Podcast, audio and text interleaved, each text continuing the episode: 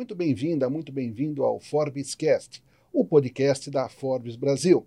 Eu sou Cláudio Gradiloni, editor da vertical Forbes Money, e estamos agora com dois convidados muito especiais, Pierre Matei e Felipe Portela, da Monte Bravo Investimentos. Tudo bom, pessoal? Olá, Gradiloni, tudo bem? Prazer enorme estar aqui, obrigado pelo convite. Prazer é nosso, é um prazer estar com vocês. Vou me servir de uma pergunta de um jornalista muito mais talentoso do que eu. Como é que eu explico o que a Monte Bravo faz para as minhas tias em Taquaritinga? Essa é boa. boa. vai lá. Deixa aí, Piara. É, bom, é, o que a Monte Bravo faz é muito simples. Nós ajudamos o nosso cliente a se relacionar melhor com o seu dinheiro, com seus investimentos e com o seu patrimônio de uma forma geral. O nosso trabalho é pegar realmente o investidor pela mão, seja ele um médico, um advogado, um empresário, um aposentado, uma dona de casa, enfim, é, não interessa a sua profissão, a sua atividade, ou o seu conhecimento do mercado.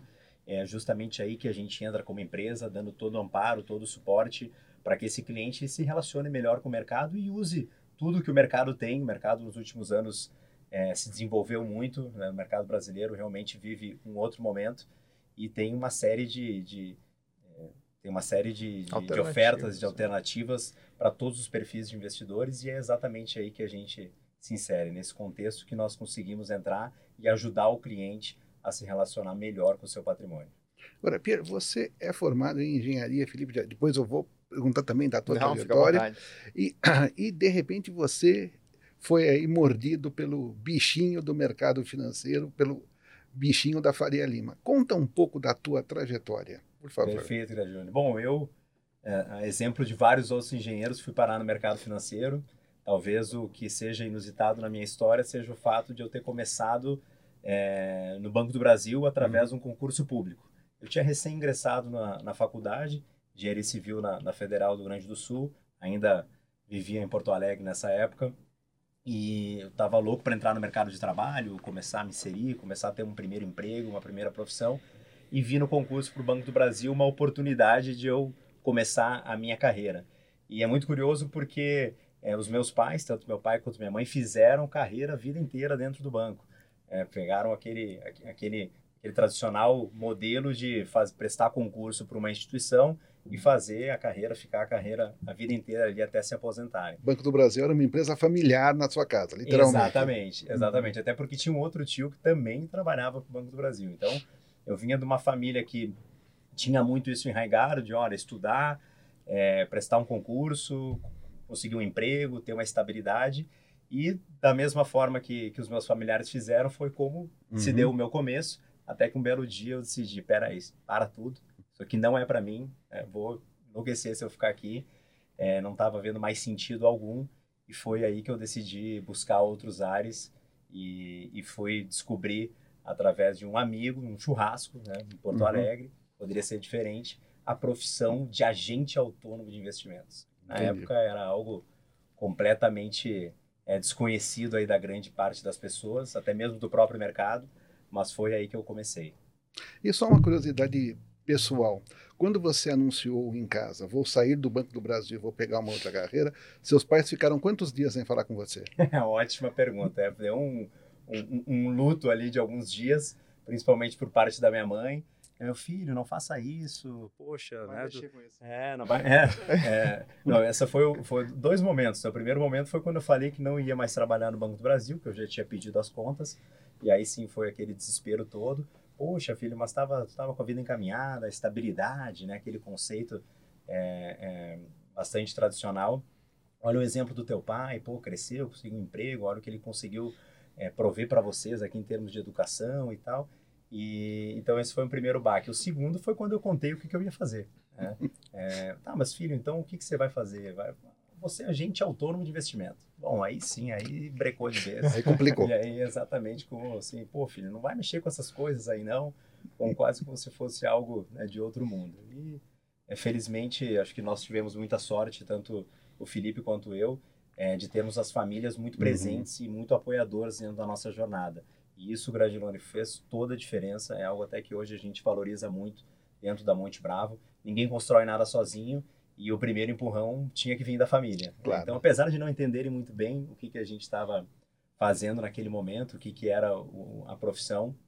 É, deram todo o apoio, isso, toda a minha família, meus pais, meu irmão, demais amigos também, isso, isso foi, foi fundamental pelo que viria mais à frente. E você, Felipe? Fala um pouquinho da sua trajetória. Você já conhecia o Pierre antes? Como é que é isso? Não, na verdade, nós conhecemos na, na jornada, ao longo da jornada. Né? Mas uhum. eu, a história não, não, acaba não sendo muito diferente. Eu, era, eu fazia faculdade de Direito e entrei como estagiário no Banrisul, né? o Banco do Estado certo. do Rio Grande do Sul. Uhum. É, entrei na área jurídica, obviamente, mas em duas semanas eu percebi que eu não queria fazer aquilo ali para não queria mais a, da, da, minha vida trabalhar com direito que data vênia não era aquilo de maneira nenhuma e uhum. aí e aí acabei pedindo para trocar de área né? colocaram para atender os clientes no caixa eletrônico depois ajudar os gerentes né? o estagiário ali e aí eu acabei percebendo que ninguém entendia muito de investimentos e fui me aprofundar nos, nos produtos de investimentos do banco e acabei picado ali pelo, pelo mercado financeiro pelos uhum. produtos de investimentos fui, fui, fui entendendo é, me apaixonando por aquilo ali e não consegui mais me desvincular. É, nessa época, eu fui procurar, pô, se eu quero trabalhar com investimentos, eu morava em Santa Maria, né, cidade uhum. interior do Rio Grande do Sul. É, onde é que eu vou trabalhar? Vou ter que ir embora de Santa Maria aqui, porque aqui, com certeza, para trabalhar com investimentos não tem lugar. Mas, para minha surpresa, na época, a XP era um agente autônomo, uhum. vinculado à corretora da Intra, e tinha uma filial em Santa Maria. E, e aí eu acabei começando a trabalhar na XP. Nessa filial. Nessa filial do agente autônomo da XP. É, comecei final, fi, final de 2006, início de 2007. Fiquei por três anos lá, até o final de 2009. E aí o Pierre, foi assim que eu conheci o Pierre. Na verdade, o Pierre já tinha, depois dessa história toda dele aqui, já tinha um agente autônomo que ele era sócio. É, nos, nós tínhamos um conhecido em comum no mercado que me indicou para ele. Ele foi atrás, é, fez uma proposta. Na época, a primeira proposta eu neguei, mas no fim, é, por, outros, por outros motivos, acabei procurando ele e a gente Aí sim nos conhecemos melhor, né? Nos conhecemos uhum. melhor. E, e aí fui trabalhar com ele. Isso era janeiro de 2010. Janeiro de 2010. Então foi assim que a gente se conheceu. E na realidade. São aí 14 anos, né? 14 anos.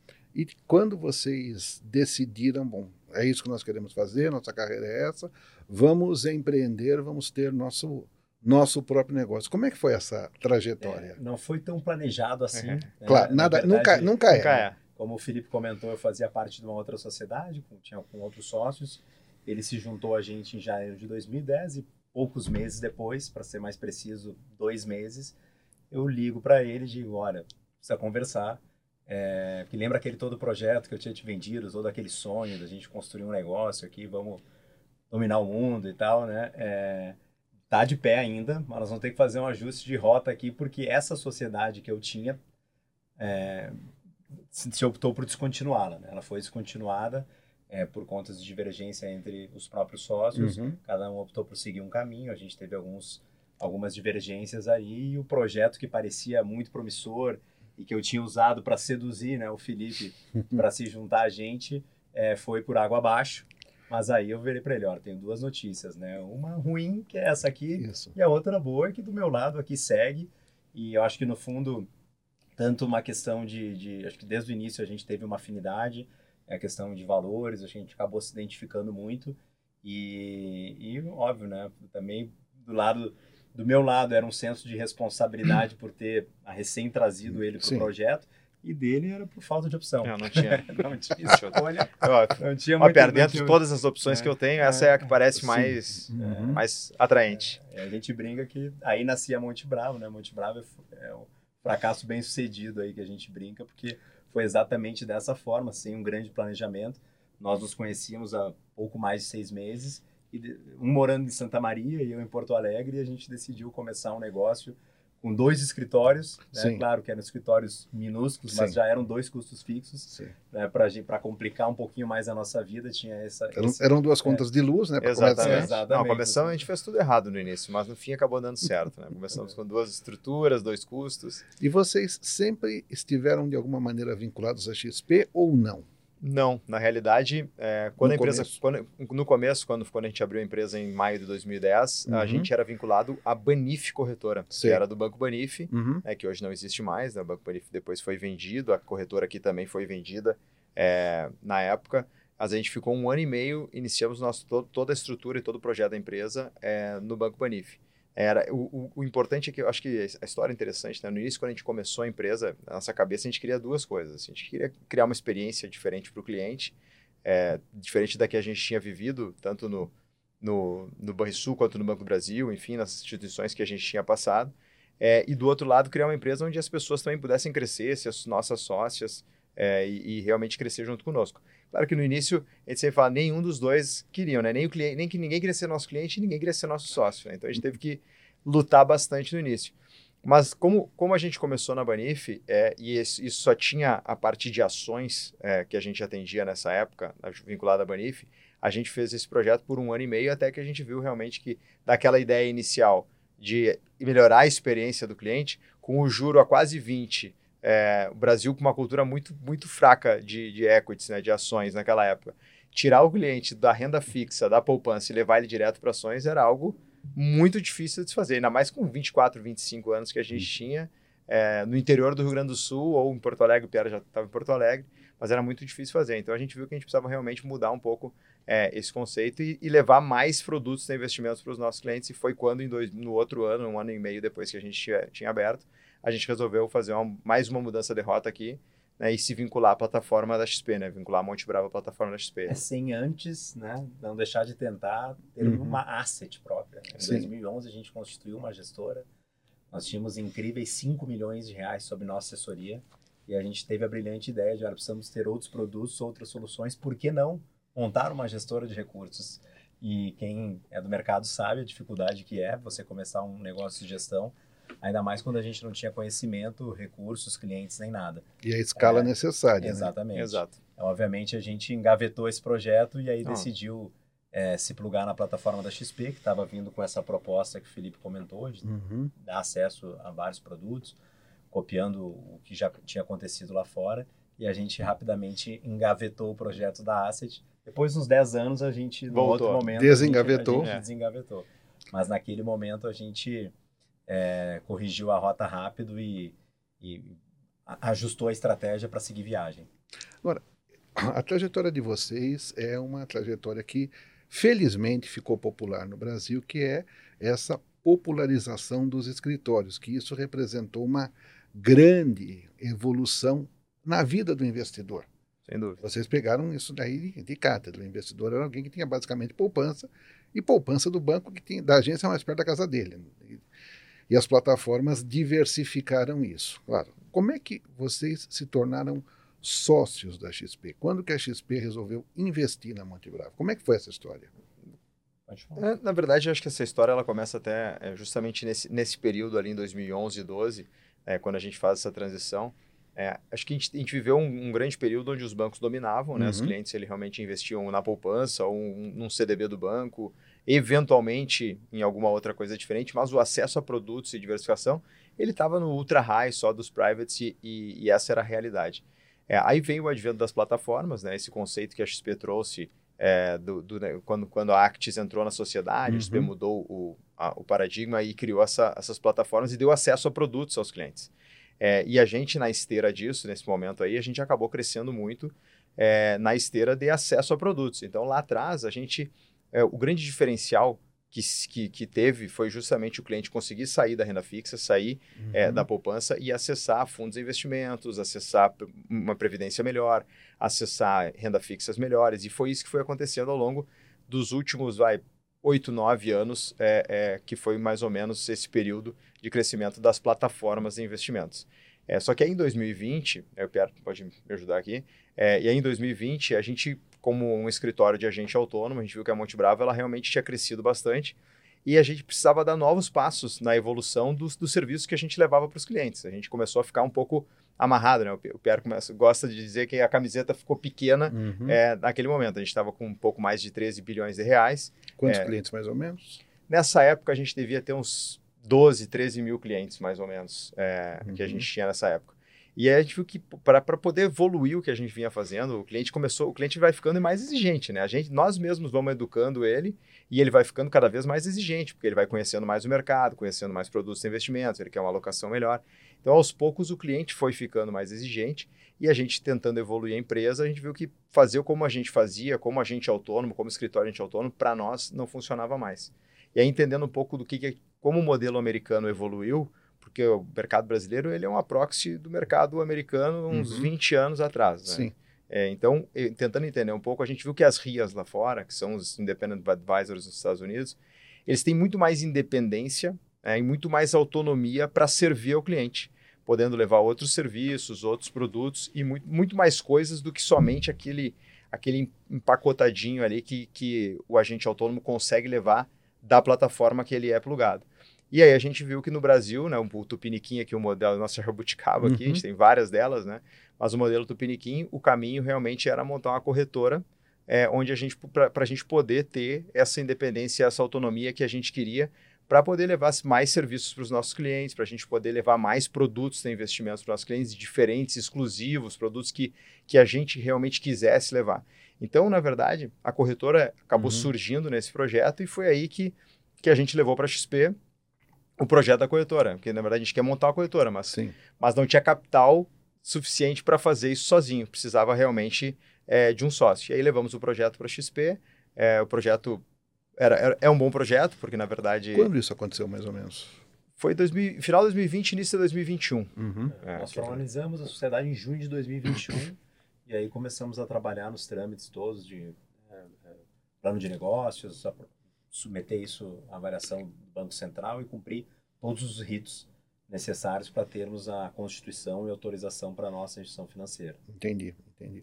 E esse processo de constituição de uma corretora que é demorado mesmo, né? Sim. O Banco Central tem uma burocracia bastante exigente, todo mundo sabe disso. E necessária, inclusive. Né? Claro, né? Para proteger o, o poupador final. Exato. Isso aí, qual foi a, a participação da XP ao lado de vocês nesse processo? Como é que foi isso? É, ela nos suportou, é, na verdade, principalmente na, na, na, porque a XP, assim como a gente também, né, uhum. não estava preparada para esse movimento, para esse movimento, para que a gente tivesse já uma corretora no, no, no, dia seguinte. Então teve todo um trabalho, principalmente de tecnologia, para desenvolver os sistemas, as ferramentas, para que a gente possa é, plugar a nossa corretora na corretora da XP.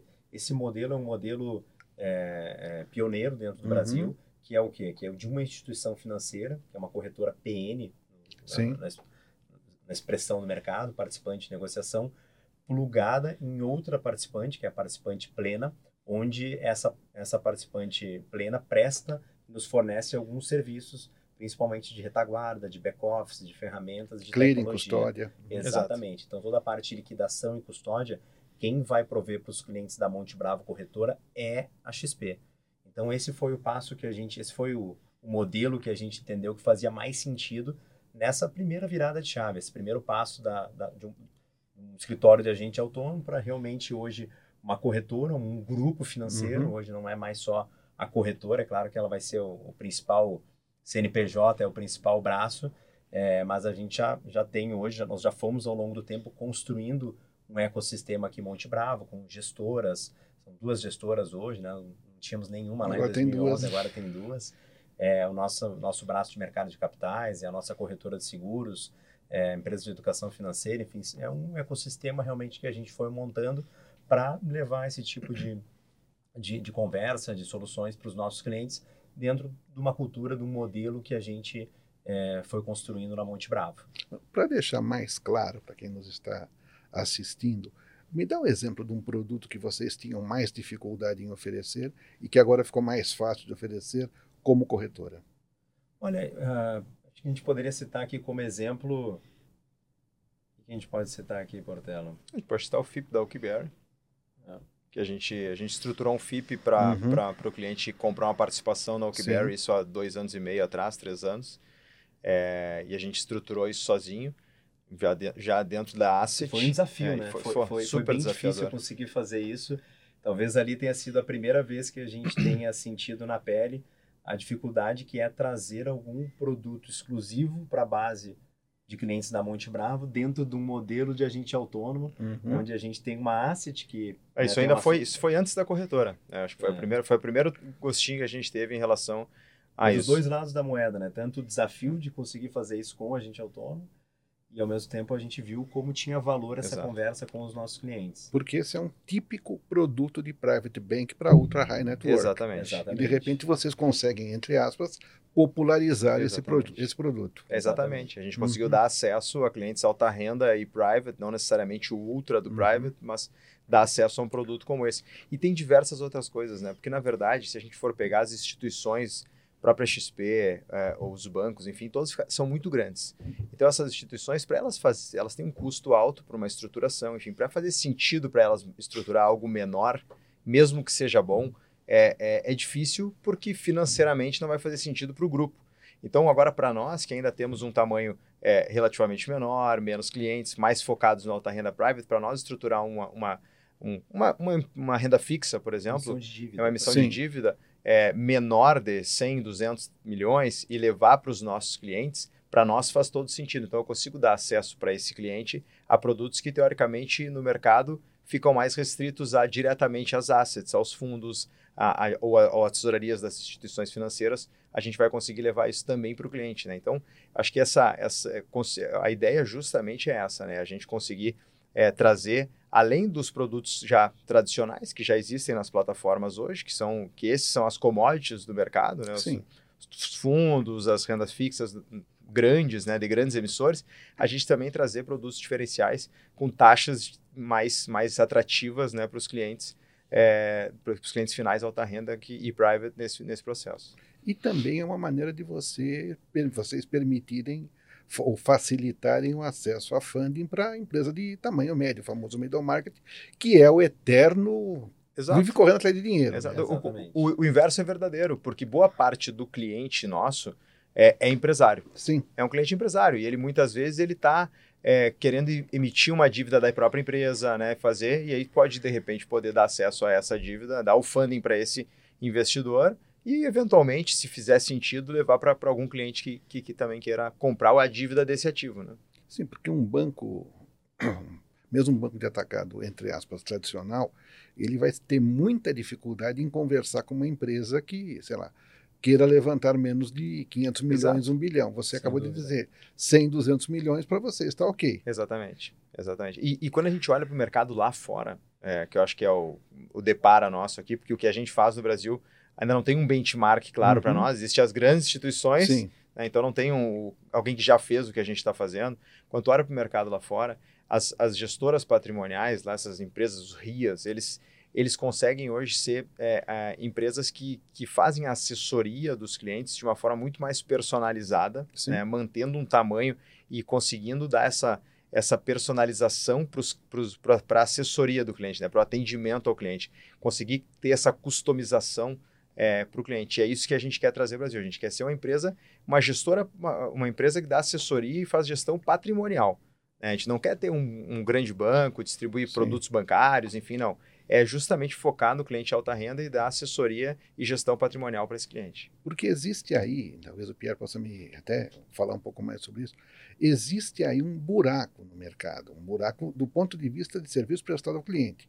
O sujeito que tem até, sei lá, um, dois milhões de reais em liquidez, ele está lá no banco, está no segmento ah, top do banco de varejo, ou eventualmente está numa plataforma mais independente, mas ele está lá. O sujeito que tem acima de 100 milhões de reais de patrimônio tem, ou, é um- ou está no private, ou se for maior, tem um family office. Nesse meio, ele está subatendido. Não sei se vocês concordam comigo. Total, total. Não, a gente concorda. É, Sabe, para nossa a nossa surpresa, E, e é surpreendente isso, É, né? Ao, ao longo do tempo, né, nós começamos lá atrás atendendo clientes de varejo focados só em ações. Uhum. Aos poucos a gente começou a ampliar a nossa oferta, cuidar dos investimentos de uma forma como um todo. É, em um dado momento da nossa jornada, a gente passou a falar também sobre planejamento patrimonial, sucessão, proteção, temas inclusive quentíssimos hoje, né? Não tem como o cliente não falar sobre isso. E, e aos poucos a gente foi é, se deparando e percebendo que mesmo clientes mais endinheirados, clientes de segmentos de alta renda, é, privates, mesmo segmentos ultra high, também, eh, mesmo nesses segmentos, havia um espaço da gente levar uma proposta diferente, com um atendimento com muito mais eh, proximidade, com muito mais alinhamento, com muito mais dedicação por parte eh, eh, do nosso lado. E, e a gente foi conseguindo. Hoje, hoje nós temos dentro da Monte Bravo clientes é, dos mais variados patrimônios, inclusive patrimônios é, bem substanciais dentro dessa, Uhum. desse, desse nicho né, que você comentou de acima de 100 milhões de reais. E talvez fosse, isso fosse algo inimaginável alguns anos atrás. Então, Hoje são quantos clientes? Hoje nós estamos com mais de 30 mil clientes ao todo. Dentro dos diferentes segmentos, nós temos o segmento que é o nosso digital, onde a gente atende os clientes que estão numa fase inicial de formação e acúmulo de patrimônio. Depois, realmente, o segmento assessoria e o segmento é, private, que aí, é, dentro da Monte Bravo, é a partir de 10 milhões. Entendi. Então, a gente tem... é, e aí, entra um pouco da nossa estrutura do ecossistema que eu comentei. Nós estamos falando sobre a parte de mercado de capitais, ajudar o empresário. Poxa, isso é, conta muito, muitos pontos na hora de atendê-lo, de tê-lo como cliente. Mas tem outras estruturas complementares que ajudam muito nesse trabalho. A parte do nosso wealth management, do nosso family office, que nós constituímos também Uhum. é, há- dois anos atrás. Isso também ajuda muito a gente a atender e se relacionar com esses clientes de maiores tickets. E vocês têm hoje quanto em ativos sob gestão? É, acabamos de superar os 35 bi sobre nossa assessoria. Uhum. Então, acho que é, um- é uma marca bastante especial Vocês para a são gente. a maior dentre as independentes. É, dentro das, do segmento independente, sim. Entendi. E aí que tá. Empresas que crescem, querem crescer, querem continuar crescendo. Vocês veem aí oportunidades de consolidação, que vocês estão comprando alguém?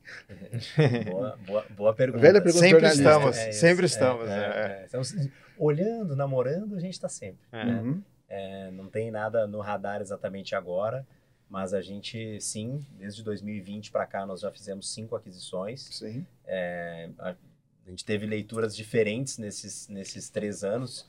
Tiveram os momentos que estavam mais propícios para isso, depois, Uhum. é, até por conta é, do, do, do- do aquecimento do mercado, as próprias plataformas tentaram resguardar e blindar o- o- os escritórios Sim. vinculados, né, fazendo contratos de exclusividade, contratos de longo prazo. Então, isso atrapalhou um pouco, porque tornou muitas transações inviáveis na prática, mas a gente vem sim fazendo isso, a gente né, tem, vem preparando a empresa para ser um player consolidador. O Felipe comentou sobre realidade do mercado lá fora, é, só a título de curiosidade, é, dentro dos Estados Unidos a gente tem mais de 16, 17 mil RIAs, que são Sim. empresas semelhantes à nossa, e dentro desse, dentro desse universo, 1% delas detém mais de 70% de todo AUC, de todo recurso sob assessoria. A Uhum. gente está falando aqui de alguns trilhões de dólares nessa indústria e 1% delas detém 70%. Então, o caminho da consolidação nos parece É natural, né? é natural, né? É, Uhum. E a gente está fazendo o nosso dever de casa aqui, se preparando a empresa para os próximos passos, é, sempre com o pezinho no chão, um passo de cada vez, mas sempre de olho é, em buscar operações ou então profissionais, times que tenham sinergia com a gente, que queiram participar de um projeto como o nosso, Uhum. é, que realmente queiram crescer, que tenham essas ambições de, de, de, de cuidar muito bem do cliente e conseguir crescer o negócio, construir algo realmente que dê muito orgulho aí no, no longo prazo. Então a gente está sempre de olho e tem um movimento acontecendo que é a, a consolidação. é, O Felipe fala muito sobre isso, né, até vou roubar um pouquinho as palavras dele aqui. que A consolidação ela pode acontecer de várias formas. Uma delas é de fato através do movimento inorgânico de Uhum. aquisição. Outras eu já comentei que é através da atração de profissionais. E tem uma outra que é silenciosa, que a gente brinca, que é através da atração do próprio cliente. É o próprio cliente hoje. é, a gente teve ali um momento que ter um aplicativo, é, se conectar numa plataforma e ter vários produtos era uma novidade. Isso era realmente algo, foi algo transformador. Teve uma disrupção na forma como o brasileiro investia. Só que hoje isso já não é mais uma novidade. Virou commodity. É, hoje virou commodity. E o diferencial está justamente no serviço, está na Uhum. prestação de serviço, está enquanto, tá enquanto que eu consigo, como empresa, como profissional, agregar valor de fato para o meu cliente ali na ponta. E não só investimentos mais, né? Exatamente. E levar essa conversa para outros, é, ampliar essa conversa, né? Para outros assuntos, falar sobre planejamento patrimonial, falar sobre sucessão, falar sobre investimentos internacionais, que também estão cada vez ficando mais Que é algo facilitados, que vai fazer diferença. sem dúvida. Aproveitando que você falou de investimentos internacionais, o brasileiro ele sofre aquilo que a gente diz em inglês um home bias, ele sofre É. de um viés do viés doméstico violento. Né? Ou seja, brasileiro investe basicamente no Brasil e quando ele quer diversificar, ele compra um título internacional de uma empresa brasileira. Sim. É. A diversificação dele é só a moeda, né? Isso. O risco é o mesmo. Bom, obviamente que tem razões históricas para isso. Né? A gente sabe que Sim. não muitos anos atrás você tudo bem, você poderia confessar tranquilamente que você tinha, sei lá, é, roubado um supermercado, ou dado um golpe na seguradora, mas você não, não confessava que você tinha uma conta legal no exterior. Então tinha, havia todo um preconceito. Isso felizmente mudou. Essa pecha felizmente mudou. Mas mesmo assim o investidor brasileiro continua muito muito comprado em Brasil. Isso está mudando, isso é geração, é, as gerações mais jovens estão mais abertas. Vocês que estão aí no, na linha de frente no dia a dia do cliente, com o cliente, como é que vocês estão vendo isso? Muito legal é, você comentar esse, esse rombais, desse viés local. É, e a causa raiz por trás disso tem três letras, né? Hum. CDI. Sim. Então, esse é o, esse é o ponto que desencoraja é, qualquer um, muitas vezes, a, a, a, pensar um pouco disso, porque realmente no curto prazo é, é, é cruel. É, só que está mudando, a gente percebe realmente uma, uma mudança nesse sentido. É, acho que todo também os adventos tecnológicos que, que, nós é, vimos no mercado nos últimos anos, poxa, a facilidade hoje, diferente do que era lá atrás, de você abrir uma conta lá fora, mandar recursos, hoje realmente fica muito convidativo para o investidor, pelo menos, olha, poxa, vou, vou, experimentar isso, vou ver como é que funciona, vou mandar um, um pouquinho, colocar um pezinho e tá ótimo, e tá tudo certo. Acho que tem que ser dado um primeiro passo nesse sentido. A gente, como Monte Bravo, tem percebido uma demanda crescente sobre esse assunto. É, eu acho que à medida que a gente tiver continuidade nesse movimento de queda de juros, vai ser uhum. natural o brasileiro, poxa, repensar e querer rebalancear um pouco mais a sua carteira. Então, é, é uma aposta nossa, a gente é, vem preparando o, a empresa para isso, preparando, aprofundando né, o nosso discurso, os nossos conhecimentos do mercado lá fora, para poder ajudar o cliente brasileiro nesse processo de internacionalização. Vai ser como é em outros países? Talvez não, mas eu acho que aqui a gente já a gente percebe já uma mudança e, e tô, tô animado que, que isso vai continuar é, nos próximos anos. A gente deve ver cada vez mais e não só pela troca de geração, mas a, as próprias gerações é, é, mais experientes, vamos dizer assim, também já estão mais abertas, mais receptivas a essa conversa.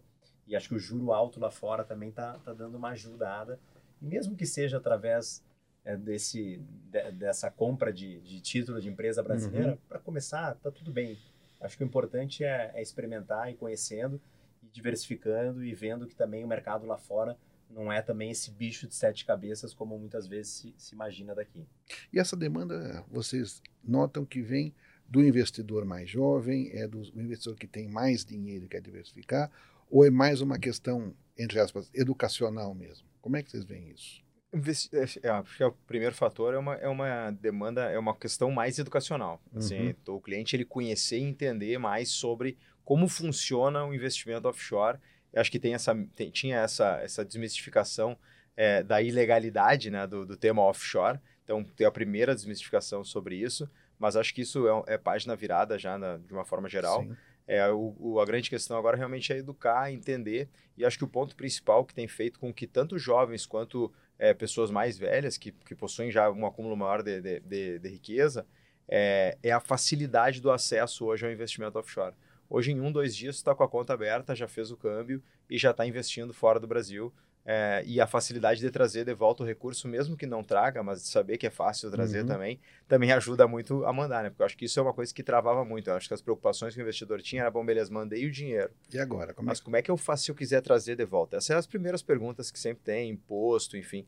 Então, acho que tem uma... Acho que o, o, a conjuntura, né? Tecnologia, facilidade de acesso, desmistificação, educação é, isso tudo tem feito com que, com que as pessoas tenham mais clareza sobre investimento offshore e tenha, e tenha realmente mais apetite por isso. E tende a ser um caminho sem volta. O sujeito que começa a investir num fundo, vai investir, começa a investir numa ação, faz um investimento offshore, ele não volta para o CDB não do volta. Banco de Varejo. Não muito, volta. Muito difícil. Só no caso de uma extrema necessidade não. mesmo, mas do ponto de vista de diversificação, de alocação, é, ele mesmo se dá conta que não, não, que não faz, faz, sentido. sentido. Uhum. Agora, aí que tá, nós estamos aí vendo essas últimas semanas, essas primeiras semanas de janeiro, perdão, foram um momento aí de uma volatilidade forte. No Uhum. mercado tem toda uma questão de política monetária americana, quando o juro vai começar a baixar, enfim, toda, toda aquela incerteza no mercado, fora as incertezas geopolíticas, climáticas que estão, né? Sim. Ou seja, a volatilidade passou a ser prato do dia de agora em diante. Teu cliente, o teu investidor, ele está mais, entre aspas, vacinado ou ele ainda assusta e quer resgatar na baixa? Como é que está isso? Acho que teve nos últimos anos um grande amadurecimento por parte do investidor, pelo menos Uhum. dos nossos clientes. É, as conversas hoje são muito, muito melhores. É, o cliente entende mais os porquês e ele está mais exigente, ele está mais questionador também. Mais próximo. então, né, mais também. próximo. Então, antes mesmo de eventualmente ele fazer uma determinada operação, dele colocar um- uma parte do seu, do seu patrimônio em ações ou operações de, de, de maior risco, é, ele, ele quer entender melhor. né? Ele quer, ele consulta, ele quer ver uma segunda opinião, ele pesquisa. E isso vale para todos os clientes de todas as idades, tá? Uhum. Acho que esse é um ponto, é um ponto legal. Mesmo de novas gerações mais antigas que tinham é, muito enraigado aquilo, ó, vou comprar, é, o investimento é poupança, não falava nem investimento. Sim. Né? Às vezes a gente perguntava para as pessoas o que que, Aplica. o que que tu tinha de investimentos, eu não tenho nada, mas ia ver, tinha milhões na poupança. Ah, não, mas isso aqui é aplicação, não é investimento. Então, acho que isso isso está mudando muito. Está mudando muito e o cliente está mais preparado. O que tem traz mais Que exige mais de exige vocês, mais né? da gente, né? Exige mais, o que eu acho que é ótimo, dado que o nosso core business aqui é prestação de serviço, é assessoria, essa é a atividade essencial da Monte Bravo para nós, isso é ótimo, é um prato cheio. E acho que tem um ponto importante, que aí falando um pouco da, da Monte Bravo, a gente montou dentro de casa toda uma estrutura de inteligência de mercado. né? Então isso ajuda muito, porque isso prepara muito o nosso banker, o nosso assessor, que leva a informação para o cliente, então acaba levando mais tranquilidade no momento de volatilidade como essa. O cliente entende que, pô, final do ano ali, é, é o mercado como um todo, ele fica mais eufórico, né? Ele quer fechar o ano bem, assim, teve uma expectativa em relação ao juro americano mais, mais positiva do que realmente era, aí vira o ano, o mercado dá uma acalmada e começa de novo, né? Tem um ano inteiro pela frente. Então, o investidor, é, à medida que, que, que, que o assessor vai educando ele, vai ensinando ele também sobre, sobre isso, sobre a volatilidade, ele acaba ficando mais tranquilo e aceita melhor e, e entende, né? Entendi, entendi. Bom, pessoal, acho que cobrimos vários assuntos. E como é que vocês falassem uma- umas palavras finais sobre. Aliás, desculpa, só uma pergunta, uma dúvida que, me, que agora eu tive. A XP tinha 45% do capital. Ela tem. Ela tem, tem a nossa sócia Nada disso, mu- isso não 45%. mudou com a corretora. Não, ela tem na corretora. Ah, na na, verdade, antes corretora. ela não tinha. Ah, entendi. A gente vendeu O, na o corretora. investimento foi na corretora. Ah, tá corretora. Para constituir esse... É, na Ah, verdade, tá assim, esse, essa- esse último passo agora aqui com o Banco Central é justamente a entrada da XP no capital social é, é, da Monte Bravo. Então, à medida que o Banco Central der ok nesse aumento de capital com a entrada da XP, a gente está pronto para estar operacional. Ah, entendi. E vocês têm ideia de quando que vocês poderão estar operacionais? Ou... Aí, de- aí depende muito do Banco Central. Exato. É. Não tem um prazo marcar assim, é, é 30 dias, é 60, é 90, não. Pode ser 30, pode ser 90. Então, Uhum. fica difícil ter essa. A gente já deu a entrada fazia uns 20 dias, 15, 15 dias. A gente está no aguardo agora aqui da ansiosos. No aguardo desse ok aí final para a gente ligar na tomada. Perfeito. Gente, eu agradeço muito se vocês quiserem fazer alguma, alguma declaração aí para encerramento. Fiquem à vontade. eu Só agradecer, prazer enorme estar aqui. É muito bom estar novamente contigo, Grandinone, e poder falar um pouco da Monte Bravo. A gente está muito otimista com esses próximos passos. A gente está entrando numa outra era dentro do mercado, uma era que até a gente carinhosamente né, batiza na Monte Bravo de a era da assessoria, Uhum. porque justamente um pouco do que o Felipe falou, tivemos lá atrás a era dos bancos, depois das plataformas, e agora realmente é um momento é, é, da valorização da prestação do serviço. Né? O cliente está cada vez mais entendendo que é isso que faz a diferença na sua vida. Não é mais só ter acesso a uma plataforma, um aplicativo, a vários produtos, e sim ter um apoio dedicado. Né? até depois vou pedir o contato da, da tua tia, que você falou, né? É, que a gente vai lá visitá-la com muito. Na verdade, ela é, essa é a frase de um outro jornalista e a tia já não está mais conosco. Ah, já não tá? Então tá bom. Então, mas estamos abertos a outras indicações, não tem problema.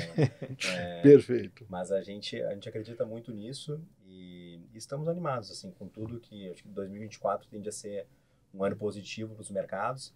a gente é, conversa com o nosso time de análise e, e, até a gente toma um pouco de cuidado, porque a, a turma está bem, bem, animada mesmo, bem, bem otimista, otimista com, com o desempenho dos mercados, principalmente aqui ao longo de 2024. E a gente espera aproveitar isso da melhor forma, levar isso é, da melhor forma para que cada cliente tire o melhor proveito disso. E eu, eu acho que é isso. Então, mais uma vez, muito obrigado. Espero que a gente possa se rever em breve. Com certeza. Felipe, obrigado. Felipe? Felipe, não, é, é Felipe com I, né? Felipe, é, Felipe. realmente. Não, mas acho que uh, do nosso lado só tem a agradecer realmente o, pelo, pelo papo aqui. E, e como o Pierre falou, acho que o, o a gente está super falando um pouco do, do nosso mercado, uhum. né? Do, uhum. do, do mercado é, do lado de vista da, da, do, do teu business, ponto de vista né? do business, exatamente. É, a gente está super confiante também no, no, movimento da corretora. Acho que essa independência e essa autonomia é, vai nos fazer, vai nos trazer um crescimento, como tu comentaste, né? Que a gente obviamente espera crescer, né? Porque à medida que a gente melhora o nosso serviço, a gente obviamente quer ter mais clientes ou mais dinheiro até dos nossos é, dos nossos clientes também atuais. Nos serve, também. também nos serve. Certo. É, e não o, reclamam. Não, não, não, de maneira nenhuma. E do mesmo, da, do mesmo, do mesmo jeito, eu acho que esse mercado ele, ele, ele tende a se consolidar, como aconteceu nos Estados Unidos, né, através do ou de questões de, de aquisições inorgânicas, né, adquirir empresas ou através de bons profissionais que procuram uma estrutura melhor para atender os clientes, porque o cliente na medida que passa o tempo ele fica mais exigente. Então, para nós realmente, por isso que a gente tem investido tanto nesse movimento, porque a gente acha que quanto melhor a gente ficar como empresa prestadora de serviço, mais a gente vai conseguir atrair bons clientes é, para o negócio. Então, é um pouco do, de, de, do nosso momento aqui o que a gente está fazendo. Perfeito. Gente, muito obrigado pela muito presença. Obrigado. Foi um prazer. Obrigado. Prazer é nosso. Este foi o Forbescast, o podcast da Forbes Brasil.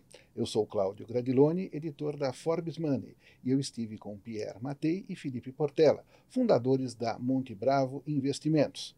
Espero que você tenha gostado e nós nos encontramos na próxima. Até lá!